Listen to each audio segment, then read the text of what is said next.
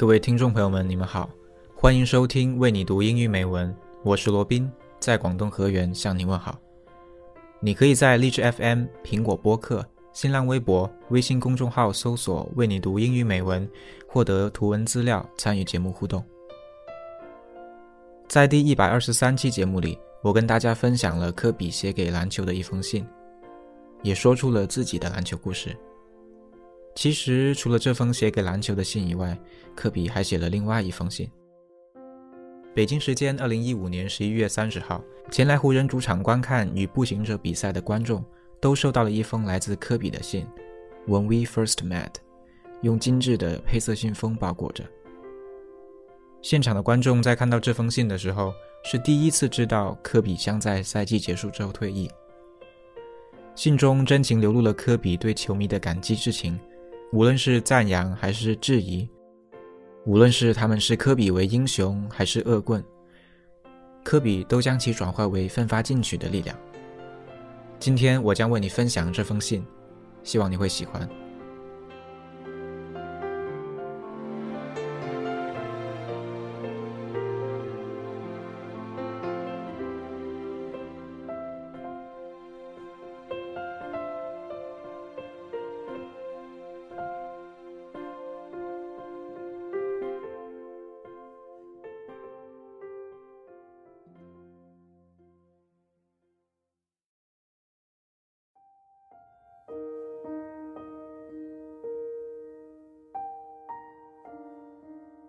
When we first met, I was just a kid.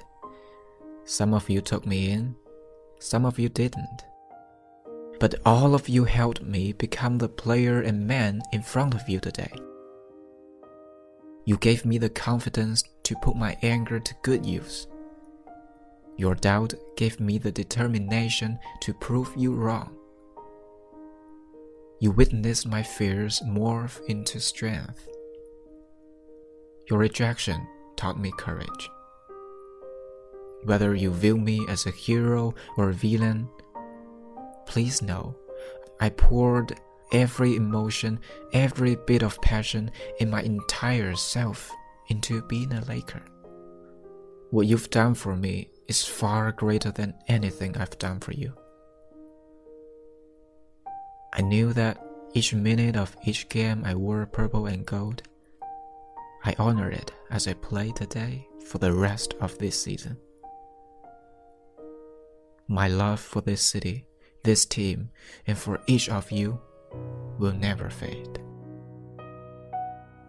Thank you for this incredible journey.